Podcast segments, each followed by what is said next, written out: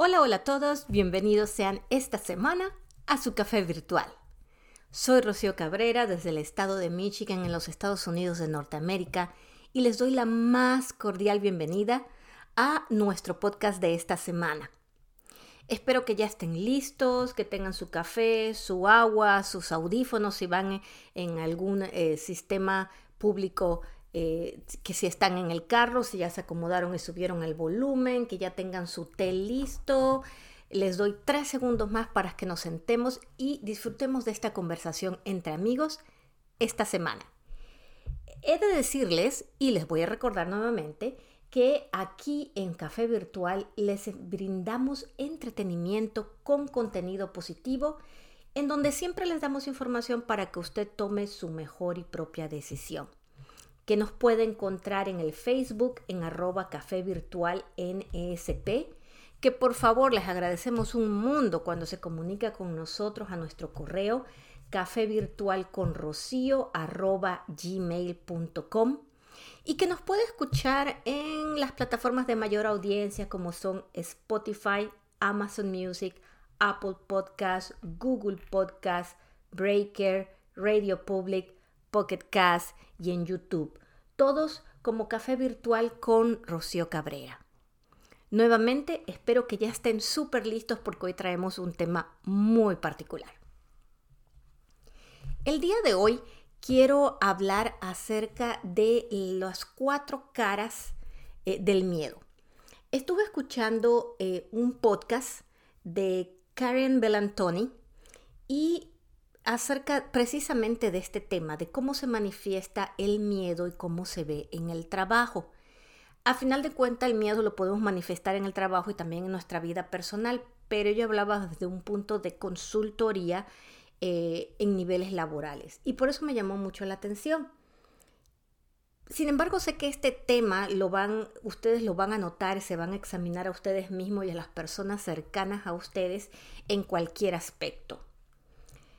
Em, es yo creo que todos sentimos miedo eh, en algún momento de la vida. Es, es más, es algo normal y es necesario porque el miedo es precisamente son de esas reacciones, son de las reacciones más eh, básicas que tenemos los seres humanos en donde no razonamos, simplemente todo lo sentimos y, y todo lo experimentamos de alguna manera. El, el miedo empieza en la amígdala que es esta parte del cerebro que procesa nuestras emociones. La amígdala se activa por situaciones como posible miedo, eh, algo que nos crea una respuesta, y esto puede ser por un miedo real o por aquellas situaciones en donde nosotros creemos que estamos en peligro o simples situaciones como si estamos viendo una película de, de terror, o, vemos un accidente o algo, eso nos levanta inmediatamente una respuesta que nos da miedo. La, la amígdala obviamente se puede activar por casos reales o por estimulaciones. La amígdala procesa la parte emocional y el, el, lóbulo frontal y la corteza prefrontal eh, es lo que controla nuestro lenguaje y nuestros impulsos. Cuando tenemos miedo, nuestro cerebro redirige toda la energía del cuerpo hacia la amígdala, hacia precisamente esa señal que nos va a mantener vivos y baja cualquier otro procesamiento o cualquier otra señal que se da al resto del cerebro. O sea, el miedo está allí para activar todas las alarmas para mantenernos vivos. Y es por eso que a muchas personas cuando experimentan miedos eh, de la forma eh, más cruda, se quedan paralizados, no pueden hablar o no pueden siquiera tomar decisiones racionales cuando eh, tienen miedos reales. Y es precisamente por esta reacción cerebral. Cuando tenemos estas reacciones, la amígdala se activa y nuestro cerebro inmediatamente toma la decisión de qué es lo que vamos a hacer. y la decisión, la próxima decisión cuando viene este miedo es, sabes que yo tengo que mantenerte vivo y de ahí inmediatamente vamos a saltar a lo que sea que sigue. Y está demostrado que las cuatro reacciones que normalmente seguimos los seres humanos y que muchas veces no sabemos por qué las sentimos, pero son las que se dan, la primera es la lucha o defensa, que en inglés sería el fight. La segunda es la huida o flight. La tercera es la inmovilidad o nos quedamos congelados totalmente. Y la cuarta es la sumisión o sería el fun. Entonces serían fight, lucha, flight, huida, freeze o inmovilidad y fun o sumisión. Estas son las cuatro principales categorías que entran. Vamos a ver si nos podemos ir reconociendo dentro de ellas. Cuando tenemos la primera respuesta es la de la lucha, ¿no? Y el miedo a veces eh, decimos que el enojo es como que un miedo medio disimulado. Y, y si es cierto, ¿no? Eh, se manifiesta, las personas inmediatamente se ponen serias, eh, muchas veces la lucha se va de manera física, se forman altercados verbales, hay un intenso sentimiento de enojo. El cerebro nos está tratando de evitar el peligro por medio de pelearlo o lucharlo sentimos que el peligro es real y que lo podemos evitar por medio de fortaleza física. Y por eso es que inmediatamente nos vamos a la lucha. Ustedes habrán escuchado de algunas personas que dicen es que yo estaba en esta situación y, sentí miedo y reaccioné. No supe ni cómo reaccioné. Y por eso es que muchas veces dicen cuando alguien tiene miedo realmente es que uno no sabe cómo uno reacciona. Eh, y por eso les pido ahora que empiecen ustedes a analizarse cómo en situaciones de miedo han respondido, porque el que ustedes empiecen a reconocer dentro de ustedes mismos cómo reaccionan es lo que les ayudará a darse cuenta si hay algo que tienen que cambiar para el futuro o tienen que controlarlo. ¿Qué pasa? Cuando estamos a nivel laboral, estamos trabajando, tenemos un grupo de gente, eh, se encuentran al clásico jefe o compañero que le comentas algo y es una persona a lo mejor egocéntrica, estamos eh, conversando en una reunión, interrumpe a los demás, domina la conversación, corta a los otros, quiere llegar al fondo del asunto inmediatamente y salvar la situación. Esa persona que está en eso probablemente no es exactamente lo que quiera, sino que siente miedo. ¿Cuál sería su miedo? Su miedo al control, o sea, a perder el control de algo, o siente miedo a ser escuchado. Y por eso inmediatamente se, se pone en modo lucha, en modo defensa. Entonces, a este tipo de personas normalmente hay que buscar una forma de crear colaboración, de crear esa intimidad de grupo y hacerles entender que no están perdiendo el control de nada, que no tienen que luchar con nadie, controlarlo de esa manera para que puedan controlar esta respuesta inmediata a luchar. Ellos no se dan cuenta, simplemente en su cerebro la amígdala estalla y empieza algo que para otros puede ser mucha agresividad, pero para ellos es precisamente estoy, eh, estoy en un peligro. La segunda em, reacción que tenemos al miedo es la de la huida o, o el flight. Nuestro cerebro en ese momento piensa que no va a poder ganar la batalla, no va a poder salir del peligro y decides escapar. Esta, esta, este escape es precisamente esta respuesta de huida. Y es precisamente una respuesta que nos trata de llevar lo más lejos posible de cualquier situación de peligro. Ahora, Cuando tenemos una respuesta de huida, la vemos en personas que a veces estamos hablando con estas personas, les estamos diciendo algo y de repente la persona en el trabajo recoge sus papeles o se da media vuelta y se va.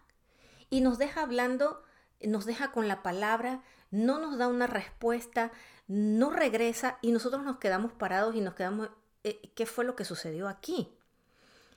Normalmente estas personas que reaccionan eh, de esta manera, lo que han aprendido probablemente en su infancia es que van a estar más seguras em, si, si se van, meditan aparte y regresan con una respuesta. Entienden que lo mejor que pueden hacer en ese momento es no decir nada, irse por el otro lado porque no tienen una respuesta, buscar trabajar en elaborar en algo hasta que tengan la respuesta y luego regresar con nosotros. Nuevamente hay que tener una conversación con estas personas y entenderlos y decirles que lo más sencillo en este momento es, si no tienes una respuesta o no sabes cómo salir, mejor es que te comuniques y me digas que en este momento no tienes la respuesta y que te vas a retirar a trabajar de la mejor manera posible para regresar con algo que pueda colaborar en equipo. Que no es una situación de miedo, que no les va a suceder nada. La tercera respuesta que eh, tenemos es la de FON o sumisión.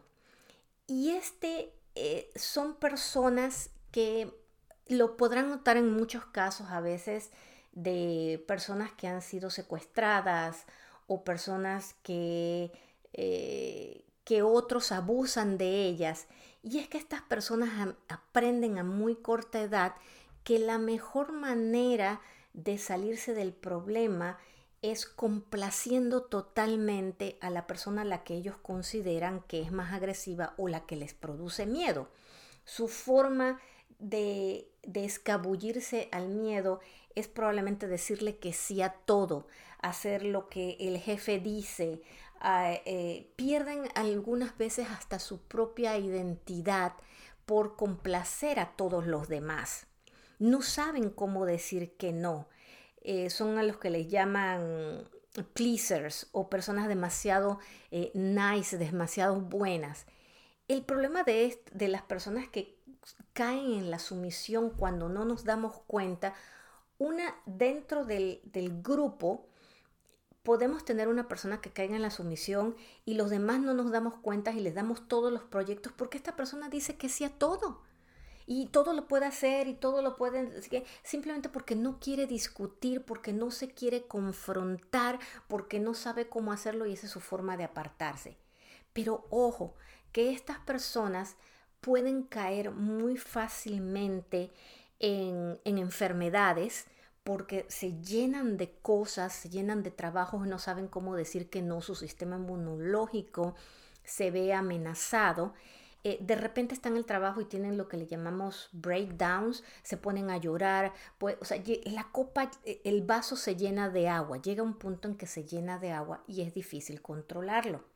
Dentro del grupo, si notamos a este grupo de personas, tenemos que tener cuidado y enseñar y trabajar con estas personas para que aprendan a decir que no, para que entiendan que la forma de salirse de situaciones eh, no es simplemente aceptándolo todo. El cuarto grupo que tenemos es el que le llamamos freeze o aquellos que se quedan totalmente inmóviles ante el miedo. Y estas son personas que pueden también sufrir de extrema ansiedad. Em, no les llega el momento, lo podemos ver que estamos en un grupo, les toman la tienen que hacer una presentación en equipo o algo y esa presentación inmediatamente le manda una señal a la amígdala de miedo y se congela no, les, no, pueden responder, no pueden hablar, no pueden articular palabra cuando ellos fueron inmediatamente las personas que hicieron el proyecto. se quedan paralizados. ustedes pueden escuchar probablemente en sus voces que hasta le tiembla y, no pueden hacer nada hasta que ese eh, momento de ansiedad pase. Entonces, eh, es esta respuesta Em, muy básica al miedo que nos decía que si nos quedamos calladitos, que si el oso viene y yo me congelo y me quedo parado como un arbolito, a lo mejor así ni me huele, ni me siente, ni me muevo y pasa por mí de largo. Es esa precisamente respuesta básica que tiene ese, ese ser humano de confrontar el miedo.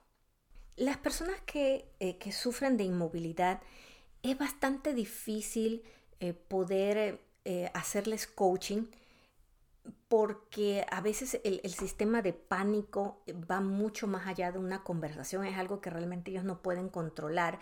Se les ayuda mucho haciéndoles conscientes de que sufren de esa situación. Muchas veces ellos lo saben, pueden trabajar en ello. Este no es un caso que sea tan común como los otros tres estas personas normalmente se vuelven muy buenas, o sea, son muy buenos para trabajar detrás de la computadora, en Excel, eh, pero para poder que vayan mejorando es pasito a pasito, van em, centímetro a centímetro una vez que ellos tienen conciencia y se tratan de eh, meter en, la cabeza que esto es lo que tienen, van poco a poco eh, superando esta fase, pero es bien importante hacérselo. Yo les voy a contar en particular, yo cuando estaba niña, eh, me sucedió en algún momento estar con otro grupo de niñas, em, no me acuerdo exactamente en este momento qué fue lo que pasó, pero hubo una conversación, unas niñas empezaron a pelear conmigo y yo no pude articular palabra, me quedé muda, no podía decir nada. Es más, las niñas empezaron a golpearme y yo no podía ni siquiera gritar del estado de congelación en el que estaba. De ahí en adelante yo crecí como niña teniendo este miedo de que yo sabía que en algún momento me había, había estado en una situación y no había podido articular palabra.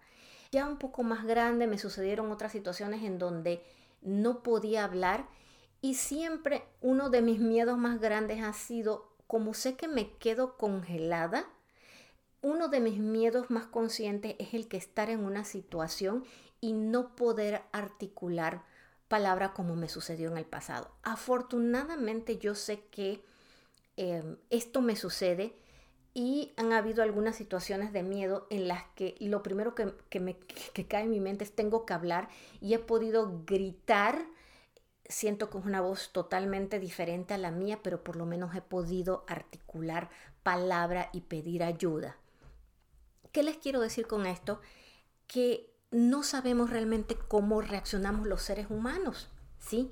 Entonces, precisamente como no sabemos, yo lo que quiero que el día de hoy hagan es que traten de pensar en sus momentos de niños o de adultos en donde han tenido miedo y cómo reaccionan cómo, cómo tienen que hacerlo. Yo no voy a decir que una es mejor que la otra, porque realmente cuando estamos a nivel laboral, el que yo me congele o el que salga corriendo o el que me agarra a discutir con alguien, ninguna de las cuatro es buena, ¿sí?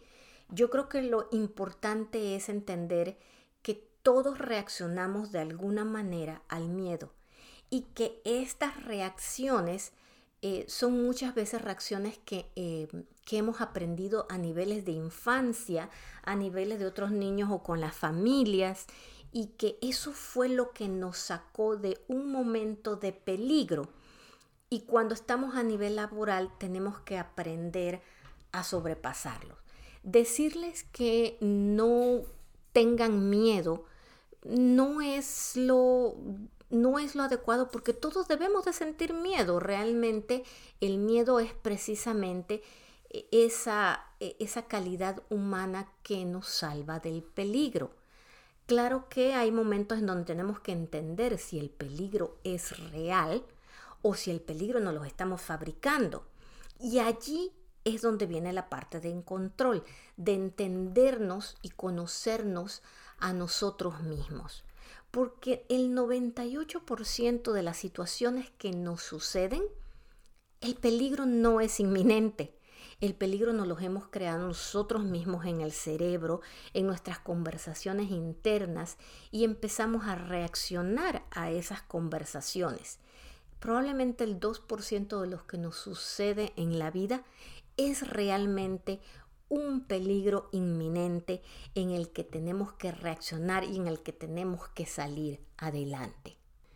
Cuando regresamos al miedo dentro del trabajo y, estamos en, equipo con ciertas personas, tenemos que entender que un equipo que huye, em, los miembros del equipo probablemente tienen miedo al reclamo, y aquí es que como líderes tenemos que entender qué es lo que está pasando. No estoy hablando de una sola persona, sino de, la respuesta de un equipo completo. Eh, no se apropian de las situaciones que afectan el trabajo, se sienten enajenados y se sienten indefensos, se guardan sus opiniones y por lo tanto no hay un aprendizaje proactivo. Se van a escudar, el equipo se escuda en el silencio, en quedarse callados. Eso indica que tenemos un jefe autoritario probablemente. Cuando tenemos un equipo que se queda paralizado, el problema de los, de los equipos que se quedan paralizados es que no se toman decisiones. El desempeño se estanca, eh, se quedan todos en comportamientos conocidos y en cuestiones seguras porque ya saben cómo va a reaccionar el jefe o la empresa y la única forma que se, se, sale del estancamiento es por terceros que puedan llegar y, que hacen un llamado de qué es lo que está eh, sucediendo. La falta de acción nutre más aún el miedo. Eh, la indecisión de los jefes, eh, la acción, la adicción a la rutina es algo que nos hace ver que probablemente hay equipos paralizados. Cuando se elige enfrentar, los equipos que eligen enfrentar las situaciones, yo creo que ese sería e, el mejor de los momentos, pero también tenemos que ver cómo nos enfrentamos, porque un equipo que decide enfrentarse y gritarse a todo el mundo tampoco es la mejor manera. La mejor manera de enfrentar de algo que, sentimos que está allí o que está miedo, que hay un miedo, es creando aquel aquella confianza en cada uno de los miembros del equipo, eh, la confianza en el talento, la corrección de los errores. Y esto normalmente lo consiguen los líderes que inspiran, eh, que, tratan de sacarnos de la zona del confort, pero al sacarnos de la zona del confort también nos dan la seguridad de que no tenemos que enfrentar un miedo absurdo. Siempre vamos a enfrentar miedo a algo que no conocemos, eso es un hecho pero un líder, un líder inspirador nos va a ayudar a enfrentar ese miedo paso a paso, a enfrentarlo, a no guardarlo y a darse cuenta de las formas que tienen cada uno de los miembros del, equipo. Nuevamente diciéndoles que tenemos que tener cuidado cuando ciertos miembros del equipo eh, se, eh, sufren de la sumisión y todo lo aceptan. Esa es la parte como equipo tenemos que darnos cuenta que muchos podemos enfrentarlo y salir adelante, pero tenemos a alguien que se está tragando el trabajo de todos y que es el que va a terminar mal. ¿Cómo podemos eh, saber nuestras reacciones? Es lo que yo les decía. Pensemos un poco en el pasado y cómo en momentos que consideramos peligrosos reaccionamos. Eh, nos enfrentamos a él, pegamos tres gritos a cuatro personas, salimos corriendo eh, y vamos, si estamos enfrente de un oso, la reacción de pelear depende de cómo lo apliquemos, pero probablemente, o sea, las cuatro reacciones podrían aplicarse, eso es lo que voy. Si yo estoy enfrente de un oso e inminentemente el oso me va a meter la mano, pues a lo mejor eh, pues no me queda de otra que tirarme contra el oso y pelear contra él. Pero alguien puede decir, no, espérame, eh, lo mejor que puedo hacer es huir, pero otro puede decir, bueno, es que si huyes, el oso va a salir detrás de ti. Y el otro dice, no, sabes que yo me quedo congeladito, aquí quietecito, y el oso pasa y no me hace nada. Y otro puede decir, pues no, déjame, le hago cariñitos al oso y a lo mejor si le hago cariñitos al oso, el oso este, le hace cosquillitas y ya no me dice nada. Las emociones son porque son, nuestro cerebro reacciona de esta manera básica y muchas veces no lo sabemos. Entonces quiero que el día de hoy piensen qué es lo que han hecho anteriormente. Pueden, normalmente tenemos una reacción básica, o sea, dos de las reacciones y aplicamos una más seguido que la otra. Entonces, traten de verificar ustedes cómo mm, han enfrentado sus miedos en el pasado, reconózcanlo. Y cuando estamos en el trabajo, cuando han sentido miedo, híjole, la verdad es que me puse a pelear con el otro enfrente del otro o la otra, me salí de la oficina y ya ni dije nada y regresé después. ¿Qué es lo que hacemos? Y esa, e, ese estar presente con nuestras emociones, ya en el pasado las reconocimos, ahora en el futuro, cuando sintamos miedo, ¿qué es lo que podemos hacer? Tenemos que ser conscientes de nuestras emociones. Usted ya sabe cuáles son sus cuatro reacciones, ¿verdad? Como usted ya sabe cuáles son sus cuatro reacciones, la próxima vez que sienta esa ansiedad eh, o siente que tiene miedo, quédese en el presente, en ese momento en presente y trata de entender por qué tiene miedo. ¿Tiene miedo por algo en el futuro? ¿Eso que tiene miedo en el futuro es real o me lo estoy fabricando? Y si me lo estoy fabricando, ¿qué es lo que estoy haciendo? Mi jefe estaba hablando conmigo, me quedé callada, congelada, no, ya no dije nada, o agarré y me fui de la oficina y dejé a mi jefe así, o mi jefe empezó a pegar cuatro gritos y me quedé paralizada. Trate de entender cómo reacciona usted y cómo le gustaría reaccionar para que empiece a controlar esos factores de miedo ese 98% de las veces que nos creamos nosotros el miedo y que probablemente lo podemos hacer bien. También tratemos de reconocer en nuestros colegas en el trabajo si tenemos a alguien que a veces estamos en las reuniones nos interrumpe, es el que domina, es el que a lo mejor esa persona está sufriendo de miedo en el momento en el que está porque siente que pierde el control.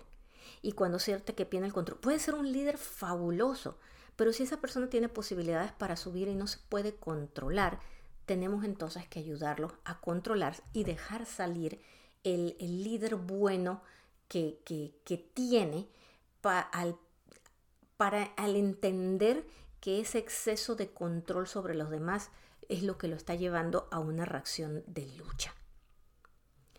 Espero que el programa de hoy les haya eh, servido, les haya dado algunos truquitos para observarse más a ustedes mismos, pero observar a sus equipos de trabajo. Y si usted es líder y tiene personas que le reportan, que pueda reconocer cómo reacciona cada uno de ellos para saber si usted los está aproximando de la mejor manera. Eh, en vez de, si tiene alguien que siempre lo deja con la palabra cuando usted está conversando con ellos, a lo mejor esa persona lo que tiene es miedo. Y eh, lo que tienes miedo, eh, lo que tienes que decirle es, ok, si sientes que no tienes la respuesta, simplemente dime que vas a regresar con la respuesta después, pero no me dejes con la palabra en la boca. Este tipo de conversaciones se pueden tener, pero necesitamos observación. Necesitamos observar a los demás y observarnos a nosotros mismos. Espero que tengan una semana fabulosa. Ya sabe, pongan una sonrisa en su rostro, sigan adelante y por favor comuníquense conmigo a nuestro correo gmail.com. Cuéntenme sus experiencias con el miedo. Puede ser en el trabajo o fuera de él. Cuéntenme si le sucedió algo como lo que me pasó a mí eh, de niña. También se puede comunicar con nosotros en arroba café virtual en ESP. Y también nos puede escuchar en Amazon Music, en Spotify, en Apple Podcasts, en Google Podcasts, en Breaker, en Radio Public, Pocket Cast, en YouTube. Compartan este podcast con otras personas para que cualquier persona que se pueda reconocer en una situación o que las podamos reconocer, podamos entender a los otros, a lo mejor crear un poco más de simpatía por los demás, porque muchas veces estas reacciones, estas reacciones son tan básicas, son reacciones de nuestro cerebro, terminamos juzgando a otros por cosas que ellos no, no entienden o por situaciones que a lo mejor vivieron en momentos de infancia, en momentos de, de otras situaciones donde ellos mismos no reconocen por qué sucedieron. Y son este conocimiento de las emociones es lo que nos hace ser un poco más simpáticos, empáticos, a juzgar menos y llevar una vida más amable de ayuda a los demás. Quedo en espera de sus comentarios, de lo que les ha sucedido, de lo que han visto en otras personas y aquellos que han podido superar eh, sus miedos o sus reacciones, también mándenme un correo y digan, díganos cómo lo hicieron y aquí los compartimos. Nuevamente espero que tengan una semana fabulosa y que sonrían y sigan adelante. Soy Rocío Cabrera y les deseo que pasen una semana fabulosa y que nos escuchen pronto aquí en Café Virtual. Muchas gracias.